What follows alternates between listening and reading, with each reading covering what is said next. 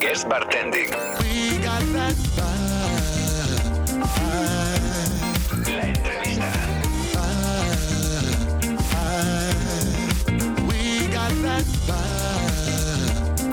Guest Bartending. La entrevista. Es imposible encontrar humildad, creatividad, carisma y gestión. Perdón, lo tenemos aquí en Asturias y se llama Borja Cortina. ¿Qué tal, Borja? Muy bien, pues aquí estamos. Mira, con sol además. O sea, estamos al revés que toda España. O sea, que siempre se dice aquí, todo el mundo que viene que llueve, que llueve, hace un sol de, de espatarrar. O sea, sin calima, sin nada, ¿no? Nada, nada, nada. Estamos, vamos, como, como, como tendrías que estar tú en Málaga. Vale, vale. De hecho, es verdad, yo recuerdo, eh, he estado hace tres días en Asturias y para ir a, para dirigirme a León y, y estaba lloviendo en León y no en Asturias, ¿no? Era como algo, algo extraño. Está el mundo al revés, sí, señor. Vale, bueno, vamos con... ¿Estás preparado para la entrevista? Sí, ¿no? Venga, claro, sin problema. Venga. Dale. Venga, No hay miedo, no hay dolor, no hay dolor. Venga, la primera es quién es Borja Cortina, para la gente que no te conozca. Bueno, pues yo soy un barman antes que nada, pero yo siempre digo que, me, que soy 50% barman, 50% empresario, ¿no? Y que depende del día, pues me levanto 80% barman, 20 empresario y, de- y otros días, pues 80 empresario, 20 barman. Entonces, pues eso condiciona mucho las decisiones del día, ¿no? De irme un poco más a lo loco y pasar del número, o otras veces decir, no, no, número y tenemos que, que, que ponernos serios, que la cosa está chuchada o y bueno y, y gestionar equipo me gusta mucho rodearme de, de- de buena gente y por suerte por suerte lo estoy no pues Borja Rutina al final es un equipo Vale. La segunda sería la, la formación. ¿Qué formación has tenido? Formación, pues bien poquita aquí, porque cuando yo empecé con, con- en, en este mundo empecé prácticamente a ciegas eh, y buscando mucho. Era una época en la que pues eh, conseguir un libro de coctelería pues era una aventura. Entonces, pues eh, haciendo muchos kilómetros, viendo a compañeros, eh, siendo en aquel momento a Madrid o Barcelona y ver qué, qué- qué se hacía, cómo lo hacían, preguntando mucho y luego pues sí empecé a hacer mm, pequeños cursos, cositas que, que había en aquel momento y tuve la suerte de cruzarme con, con siempre lo cuento, ¿no? Con Pachi Tritiño, que me dio una formación más bien de creatividad que de técnicas, ¿no? De cosas, eh, pues fue el primero que me enseñó, pues, eh, yo qué sé, nitrógeno líquido, utilizar un sifón, eh, ese tipo de, cosas que me abrió, pues, los ojos a, un mundo pues que hasta, pues, hasta ese momento pues no, no lo había visto aplicado el mundo del barman, ¿no? Y, y, y, y ahí pues me, me, me lancé, me lancé a, hacer, a atreverme a, a salirme un poco de, la, de cócteles clásicos y empezar a hacer pues mis experimentos, ¿no? Vale, y la parte esta de gestión, ¿de dónde te viene? ¿Has hecho algún tipo de formación?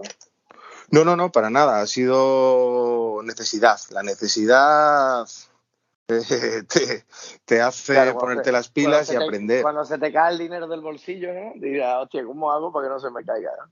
Bueno, pues cuando te preguntas, eh, que dices, "Joder, pues he vendido 100.000 pavos y resulta que no me ha quedado un chapo. Hostia, ¿qué ha pasado aquí? ¿No? Vale, y entonces ahí empiezas a preguntarte y empiezas a preguntar y, y a leer y, y a partir de ahí, pues evidentemente trabajando también con mi asesor y decir, "Vale, tú tienes que hacerlo así o así y, preguntando y, y, fo- y formándome lo que, lo que he podido. Pero decir, pero yo no, yo, yo no he estudiado empresariales, yo no, yo acabé de, de hacer BUP y me puse a trabajar con necesidades familiares me tuve que poner a trabajar, con lo cual no tengo una formación universitaria. Vale. Bueno, la tercera pregunta, y para mí la más importante, ¿qué significa Varsovia? Varsovia, bueno, pues como todos los que creo que a ti te pasará lo mismo, ¿no? Que, que, tienes tu, tu propio bar también. Eh, Varsovia es un sueño también. Este, creo que, que muestra un poco cómo, cómo entiendo yo el bar o, cómo- o es el tipo de bar al que a mí me gustaría ir, ¿no? Con, con una música determinada, con unos tragos determinados, con un trato determinado, una decoración. Entonces eh, fue, fue nuestro sueño, ¿no? Cuando, cuando abrimos Varsovia eh, pensamos en eso, qué música nos gustaría escuchar en un bar, qué, qué gama de destilados o de bebidas nos gustaría que nos ofreciesen, dónde me gustaría sentarme, eh, el espíritu del bar, ¿no? Poder charlar, poder con- conversar, si es verdad que está enfocado pues a, ya, ya no una edad, ¿no? Porque puede ser que también a una determinada edad o a partir de una determinada edad, pero sí a una gente que hable, que hable un mismo lenguaje, ¿no? El lenguaje de ir a, un bar a conversar, a charlar, a que puedas eh, mantener una conversación bebiendo bien, bebiendo bien, que esa es la, la máxima y que te atiendan bien. Vale. ¿Y cuántos años lleváis abierto? Pues 11 añitos, va, cumplimos 12, 12, eh, desde 2011 no cumplimos 11, ahora en junio, sí, 11, 11. Vale. ¿Anécdotas o logros que te pongan más orgulloso de tu profesión? A ver, los, los, los, que, los que significan el reconocimiento al trabajo diario. Es decir, al final, yo siempre digo que yo gané World Class en 2015 y fue un momento muy, muy especial para mí, pero sí es verdad que no lo cambio por los reconocimientos que nos han dado al local, ¿no? Porque al final, el ganar una competición es brillar un día o dos o cinco, formular bien y y hacerte a, las condiciones que te pidan, pero los reconocimientos de, de, las listas, más allá de que sean justas o injustas, pues son un reconocimiento al, trabajo diario, ¿no? Y a mí es lo que más me, me, me, motiva y lo que más me reconforta, la verdad. Vale. Eh, personas que han influido en tu éxito.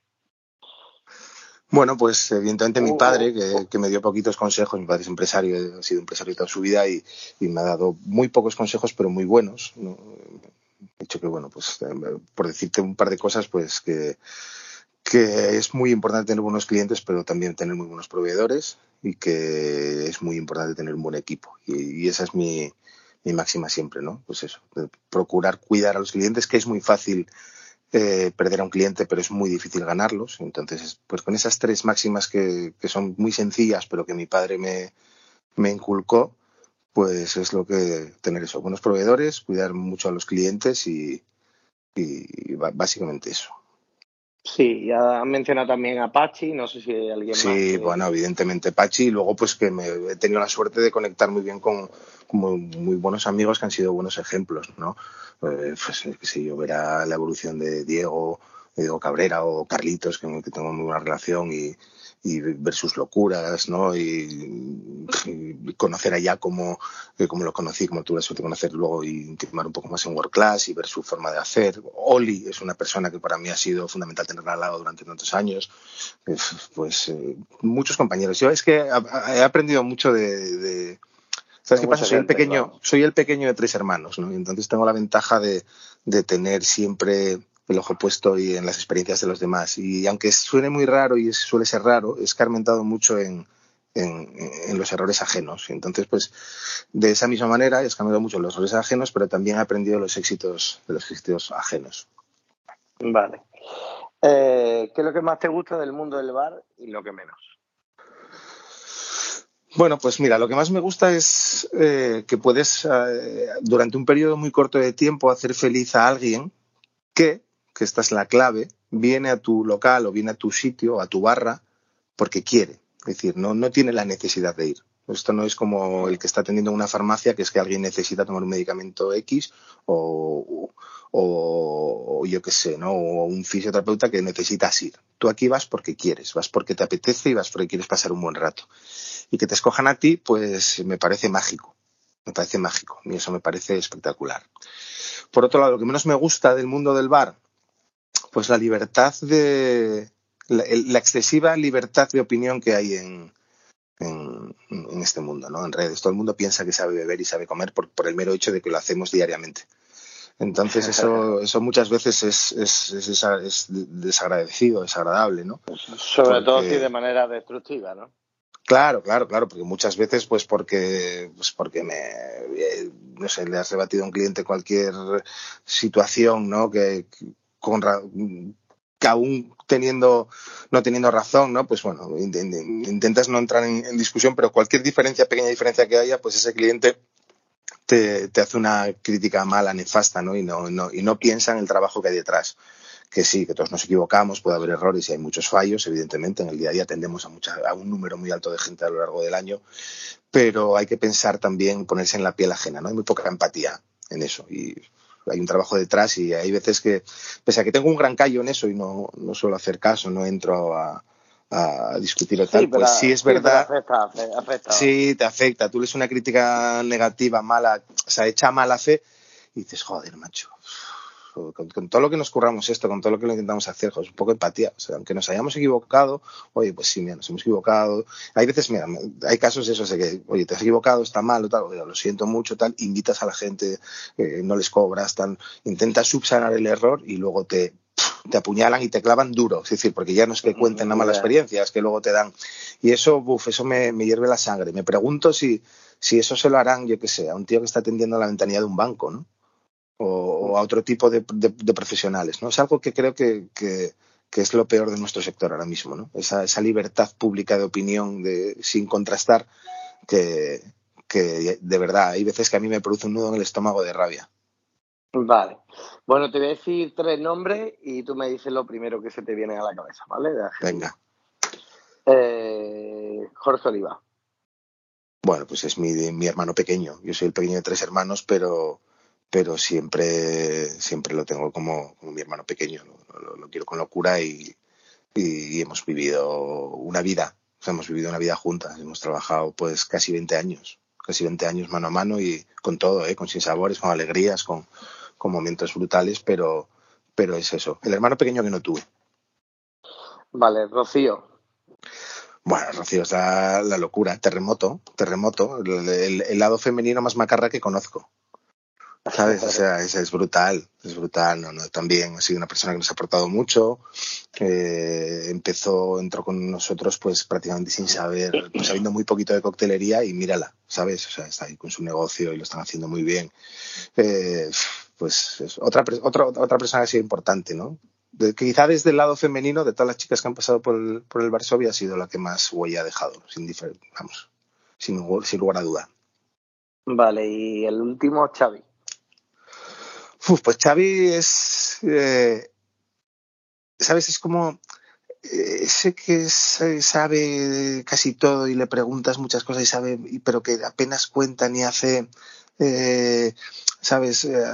no, no lo muestra, es como muy prudente, pero el cabrón sabe mucho, sabe mucho y luego, claro, tiene un proyectazo detrás, es decir, ahora, y es un tío diésel, que eso a mí me gusta mucho para, para los equipos, o sea, es un tío de esos que no para, tiene como una sola velocidad, pero no para, no para, y es constante en su trabajo, es constante. Entonces eso mola, mola, mucho tener esas bases en los pilares de los equipos, a mí me mola mucho, porque sí, los, los gasolina de motores estos que va, va, va, curran cuando saco, también son, hacen falta, pero tienen que tener el cimiento de, un par de diésels de estos.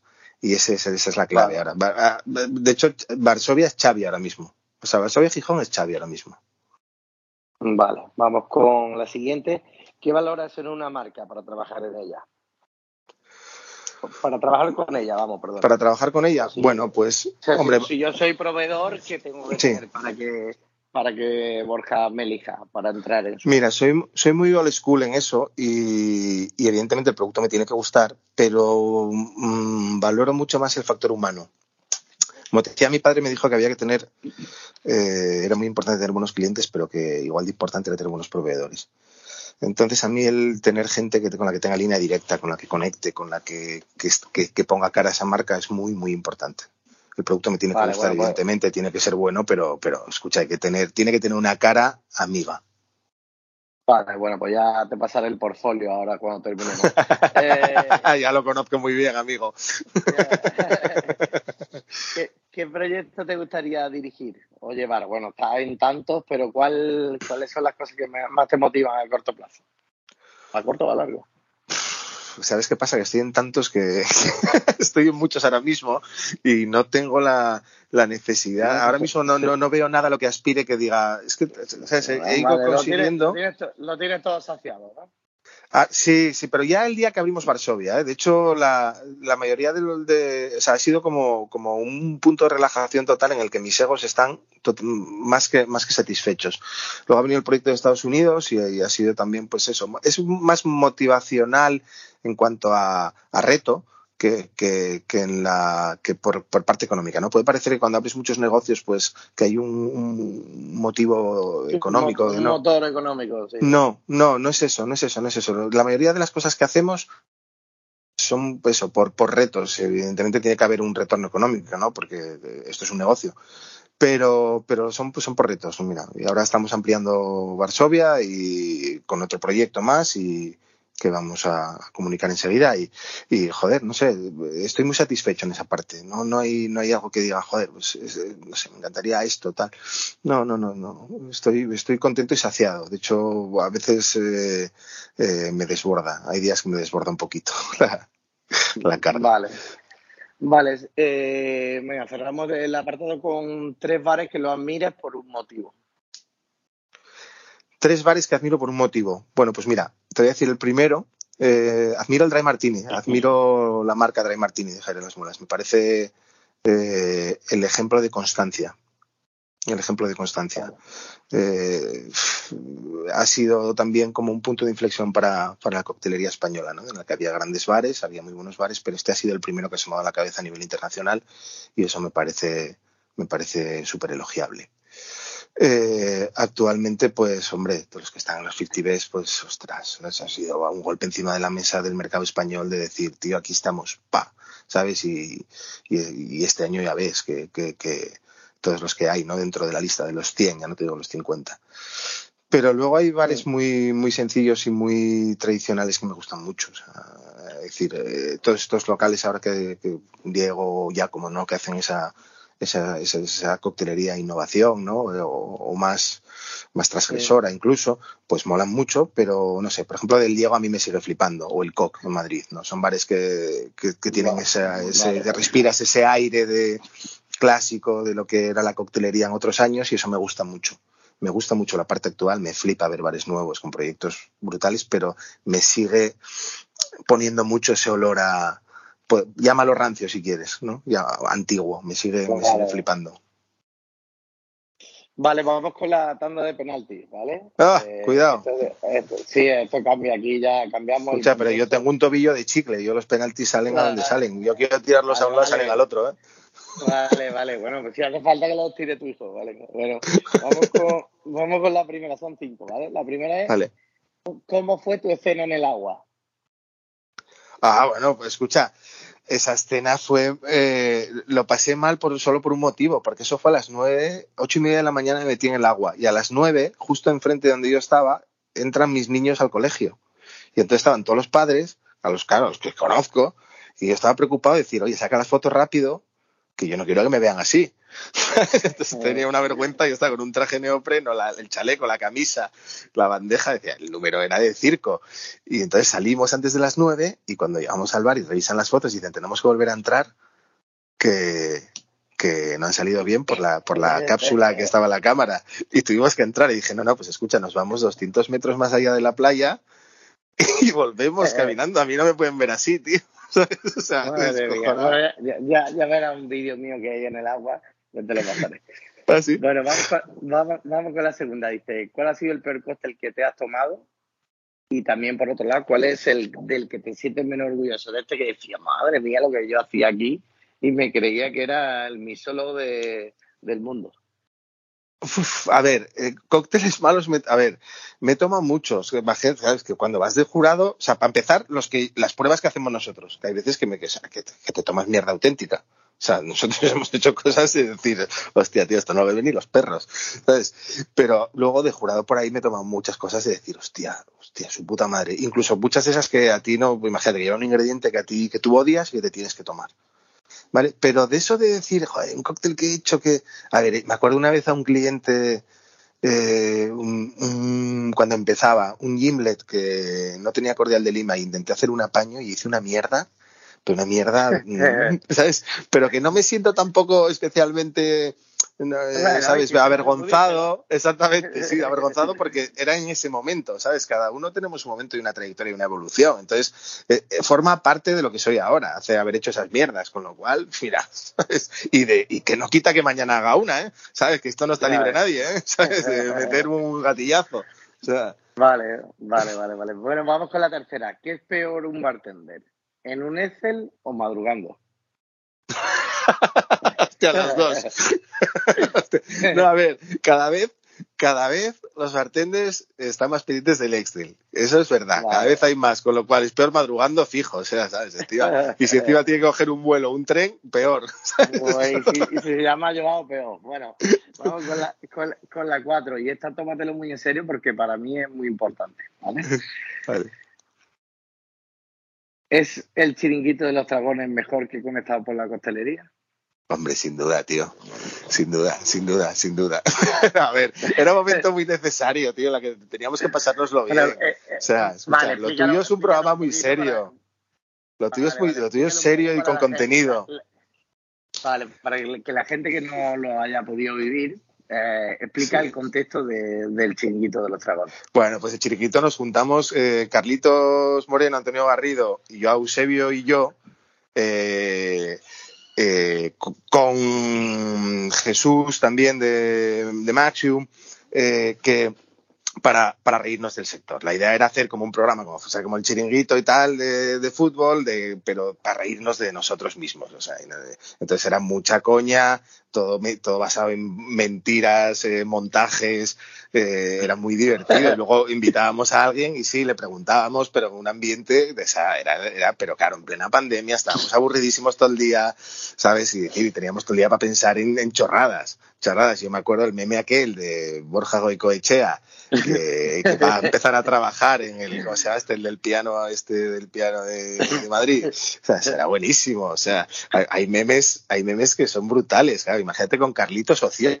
en su casa, solo. O sea, y, y nos estábamos llamándonos todo el día. O sea, todo el día. Sí, o sea, fue, fue, fue también, fíjate, fue un momento muy duro por la situación económica que estábamos viviendo todos, ¿no? Porque había Claro. ahí un, un parón, pero, pero tío, también yo lo recuerdo como una parte chula donde al final hablábamos todos con todos eh, Sí. todos los días. Exacto, sí, sí, en ese aspecto nos hizo conectarnos mucho, ¿eh? pese, a, pese a la distancia, joder, nos hizo conectarnos mucho y, y surgieron cosas muy guays, ya ves, tú estás haciendo un programa que creo que es muy chulo y era necesario y hasta ese momento pues nadie se había planteado hacer y tú cogiste Sí. y dijiste, mira, pues vamos a hacer, y si continúas con ello dos años después, tío, ¿sabes? Con contenidos yo creo que, que cada vez mejores o no, o no se me da esa sensación, tío, de joder, pues está muy Sí. bien. ¿Sabes? De, de las cosas malas siempre surgen cosas buenas, tío, a la Ya, larga. Vale. Bueno, vamos con la última. Que, ¿Con quién, quién sería con la persona que eh, si te lo propusiera diría, a ti te digo que sí? ¿Con quién montaría un bar? Me, Sabes, es que hay un, un tío con el que he trabajado que me, que me, que me, que me, que me flipa, que es Marc Álvarez. A mí Marc Álvarez me parece el, el, el bartender empresario. Me, me parece la hostia. Me parece la hostia. Un problema que, que solo tiene un problema y es que tiene ese rollo de, de, de seriedad que yo todavía no, no, no sé cuándo está de coña de verdad. ¿Sabes? Es tan seriote que no sé cuándo está de coña de verdad y me, hostia, y me pasa muy poca gente eso, ¿eh? Me pasa muy poca gente. Pero, pero sí, me parece, me parece un tío que, hostia, tiene muchísimo que contar y me da mucha, y me da pena que no, que no se exponga más, que no cuente más cosas, porque es un monstruo. O sea, el conocimiento Vale. que tiene este tío, Tía. Sí, sí, lo es. Bueno, pues nada, muy facilito todo, ¿eh? ¿Has visto que, Sí. que facilita? Vale. Sí, Eh, sí, bueno. ¿a, quién, ¿a quién le pasa el testigo? Eh, bueno, ya te diré si ha estado o no, pero ¿a quién le pasa el testigo de, de esta entrevista? hombre, pues escucha, estoy diciendo que se exponga Mark, ¿por qué no le pegas una llamada a ver si se anima? Vale, vale, vale. Mara ha estado, Mara ha estado ya. Ah. Así, a- a- así que si quieres saber más de Marc, eh, te digo el número y escucha el programa. Vale, perfecto. Vale, Pues- Carlos también ha estado, ¿vale? Carlos también. Vale. Juan Eh, ha estado. Mira, eh, voy a deci- decirte una, una cara nueva. Venga, Una cara nueva. Espera. Mira, te voy a decir, Berto, que es un chico del patio de butacas aquí por la de Siero, que están haciendo un curro, que Sí. flipas. O sea, eh, Vale. trabajan, trabajan con un gusto, con un tacto, eh, con fórmulas muy guays, eh, proyectos muy, muy, muy, muy, muy, muy chulos, pequeñitos, pero, pero con mucha consistencia. Y me gustaría que, que lo conociese la gente. Vale, pues me parece genial, me pasa el contacto Claro que sí. y el mes que viene y el mes que viene lo escucharemos en el sonido del shake. Borja, ha sido un placer, tío, como siempre, ya sabes que, Bueno. que te aprecio un montón y que valoro mucho tu trabajo. Bueno, tío, eh, mil gracias y ya sabes que, que aquí para lo que quieras, ¿vale? Y si hay que echar una mano, si necesitas un 9 para el Esteponas y tal, eh, aquí estoy. Muy bien. Borja, Borja el, to- el tobillo chicle, tío. Sí, tío. ¿Tú te, tú te acuerdas de Julio Salinas? Yo soy la versión mala de Julio Salinas, tío. Julio, Soy la- Julio, Julio Salinas tiene su, su aquel. Sí, sí, sí, no, sí. Yo, yo, yo mojo, pero de aquella manera, ¿sabes? O sea, Una- un abrazo, Borja. venga, un abrazo. Chao, chao, chao. No me cuentes historias. No me cuentes historias. Con François Monti. Con François Monti.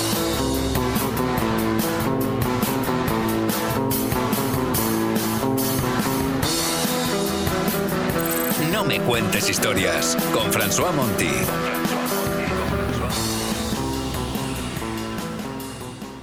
No podíamos dejar pasar la oportunidad de escuchar la historia de François Monti. ¿Qué tal, François?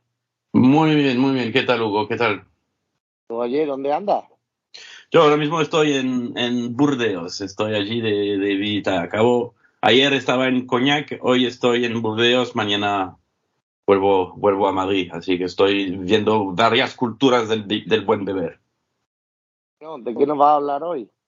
Pues de culturas del buen beber, ¿qué más? O sea, no, vamos a hablar un poco de, bueno, yo lo que, lo, lo que quería comentar un poco, lo que me llama la atención cuando estoy aquí en, en Francia es hasta qué punto han perdido algunas de las tradiciones del aperitivo y eso me lleva a pensar un poco en el, en el tema de cuáles son las auténticas culturas del aperitivo de los tres grandes países del aperitivo, que son Italia, Francia y, uh, y España. Y es verdad, te habrás fijado, ¿no? Que ahora mismo el aperitivo es muy importante, a todo el mundo le gusta el Negroni, etcétera. Pero cuando estamos hablando de aperitivo, si vamos más allá de una copa de vermouth, la gente se toma el aperitivo como Negroni, americano, spritz, ¿no? Todo, todo esto es italiano, ¿verdad? Sí, sí, de hecho, lo primero que se me viene a la cabeza o el primer país es Italia. Claro, de hecho, yo ayer me presentaron un nuevo, un nuevo, un nuevo producto francés elaborado en cognac, que es una, como un licor amargo, ¿no? Y, y las recetas que utilizan para promocionar el producto es, es un, un, una versión de Negroni y, y, una versión de Spritz. Estaba pensando, pero... no, versión. Francia. Italiano. Claro, estáis en Francia. Es verdad que hoy en día eh, en, en, Francia, pues la gente asume el, el, aperitivo tradicional de Francia es el pastis, ¿no? Uh, este, este licor anizado, pero que el pastis no es tan viejo. Antes los franceses tenían una cultura aperitiva tan rica como la de los italianos, pero ellos tenían un formato distinto. El formato italiano es coger un licor amargo y ponerle un poco de agua con gas, o mezclar dos productos amargos y poner agua con gas, ¿no? El negro llega más tarde, pero eso es la fórmula del americano y la fórmula del spritz. Uh, el, el, el, aperitivo tradicional francés es un poco diferente. Ellos lo que le cogían es, por ejemplo, uh, un vermouth seco, ¿vale? Uh -huh. y luego le, añad, le, añaden este vermouth seco un poco de, o de sirope, ¿vale? Como sirope de limón, por ejemplo, que era muy popular, o un licor. Este licor podía ser un, una crema de casis o, o, otros tipos de licores. Y luego a esta mezcla se, alar, se, se, alargaba con soda, ¿vale? Entonces uno de los tragos muy, populares era el vermouth casis. Pero eso lo hacían con todos los productos, es, es decir, con Suze, con Dubonnet, con Beer, sí. con, incluso con Cognac, hacían este tipo de, de, de fórmula. Y eso era el aperitivo en Francia, en todos los cafés del país, a finales del siglo XIX. Hoy en día muy complicado en Francia encontrar este tipo de fórmula. Si pasamos la frontera y volvemos más cerca de casa y estamos en, en, en España, más de lo mismo. Uh, tú vas a cualquier bar y va a tener un sprit, un negroni y tal. Pero había una forma de tomar el aperitivo en, es, en España. Hoy en día la gente dice, vale, el vermouth uh, de grifo o, o, o, o, sobre hielo, lo que sea, ¿no? Nada, na, nada más complicado. Pero en España también se hacía algunas preparaciones un poco más uh, sí. complejas, que era salpimentar el vermouth, añadirle algunos licores, un poco de ginebra, un poco de licor amargo, etc. La única zona del país donde se sigue haciendo esto es el País Vasco, ¿no? Que ellos en el País Vasco pues tienen su cosa que es los vascos son muy vascos, entonces el marianito es muy de Vasco, pero la verdad es que el marianito, que ya hemos hablado del marianito creo, Uh, el Marianito es muy, uh, se bebía muchísimo, el, pre preparaciones muy similares en, en, Madrid, en Barcelona, en los años 1910, 1920. Ah, eh, así vemos más o menos que cada país tenía su formato de, aperitivo, pero nos han conquistado los italianos, que a mí me parece muy bien porque, como me imagino que bien sabes, me encanta el Negroni y me encanta el vermouth italiano. Pero lo que estoy diciendo es que quizás hay una oportunidad para recuperar algunas fórmulas del aperitivo olvidadas por el público, pero muy resultonas. Eso es mi recomendación de hoy. Muy bien. Pues, François, esperamos próximas historias. Vale, sí, sí, sí. Vamos a hablar de destilación un día, ¿verdad? Sí, queremos saber el origen porque ahí tenemos miles de leyendas, que si los egipcios, los filipinos, los españoles, y queremos saber que nos desvele la verdad de todo esto. Pues mira, esto teníamos que hacer un especial de 90 minutos, ¿eh? porque esto en, ah. en cinco va a ser complicado, pero lo intentaremos, Hugo, lo intentaremos. Un abrazo grande. Un abrazo, chao, chao. Destilados desviados con Mr. Sazerac.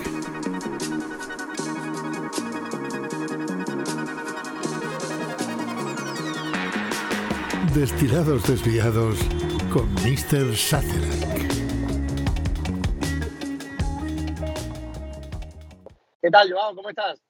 Buenos días, Hugo, ¿cómo estás? Muy bien, veo que tu tono así alegre, el de siempre, para... Yo creo que lo hace para que sepamos que eres tú, que nadie pueda falsificar tu voz. Me parece bien. Muy bien, bueno, de, qué no viene a hablar en esta sección, que la verdad que a mí me tiene bastante intrigado. De hecho, no me has contado nada. Eh, pues nada, mira, vamos a hablar de destilados desviados. O sea, la idea es de irnos hablando y dando a conocer a nuestros oyentes pues un poco características y curiosidades de las marcas con que trabajamos cada día. Genial. Bueno, de, ¿y de qué va, de cuál va a hablar hoy? Pues hoy, mira, hemos elegido un cóctel bastante clásico de los años 20. Se llama vale, el Sazerac, el Sazerac. Ah, no, no, no. no, el Sazerac es de antes. vale, vale. El Sazerac lo dejaremos para otra sesión, tranquilo.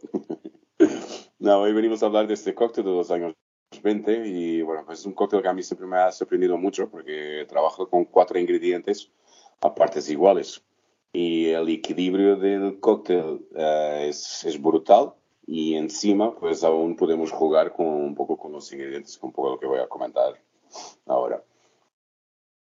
Vale, ¿el Negroni con agua? No. ¿Eh? No. no palabra. No, vale, vale, vale se, creó en eh, Chicago en los años 20 en un club de, de, hombres, un gentleman's club, como lo llamaban en la altura. Y nada, pues lleva 20 mililitros de chartreuse. Chartreuse es un licor, bueno, chartreuse verde, lo vamos a utilizar en esta receta. Es un licor que viene del sur de Francia, muy cerca de la región de, de Cognac. Es un licor que está hecho a base de unas 180 hierbas Um, su, suscrito, su manuscrito cuenta del 16 de 1605, perdón. Se celebra el 16 de mayo como una fecha simbólica por este, por este elixir. Y son unos monjes cartujos que preparan esta receta con más de 180 ingredientes, 180 hierbas aromáticas. Lo, estas hierbas van en bolsas cerradas hasta la destilería que está en el centro de la ciudad, siempre lo preparan todo el monasterio y los propios, bueno, los trabajadores de Chartreuse nada más que tienen que abrir la bolsa y hacer este, este destilado. Es una receta bastante secreta de estos monjes cartujos que, bueno, guardan silencio durante seis días a la semana. Solo están autorizados a salir y a poder hablar aparentemente de los lunes, que es algo bastante curioso. Yo no podría, ¿eh? Yo, yo ya te digo que no podría. Tú principalmente.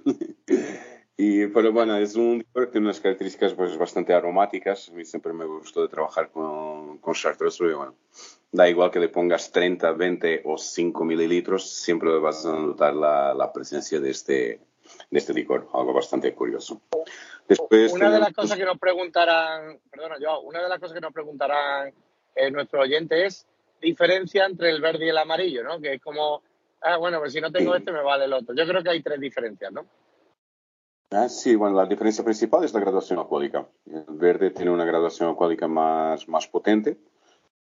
La segunda es, bueno, el chartreuse verde, el chartreuse amarillo está mezclado con miel. ¿vale? Entonces vamos a encontrar un chartreuse más dulzón y con menos graduación alcohólica. Y la tercera te la dejo a ti. Vale, la tercera yo creo que es el conjunto de hierbas, ¿no? Que no son las mismas, ¿puede ser? Hay una parte bueno. común. Es una receta un poco más reducida, ¿vale? Y la particularidad, pues, o sea, esta es una receta muy secreta, nadie, nadie la sabe, solo los monjes cartujos. Pero las principales características de esta, la gradación alcohólica, la, mm, el factor de- del dulzor, que es la, la miel que agregan a, a, a chartreuse amarillo, y creo recordar que llevaba azafrán también un poco también por el color amarillo que, que podemos encontrar en, el- en este licor. Vale. Vale. Siguiente ingrediente.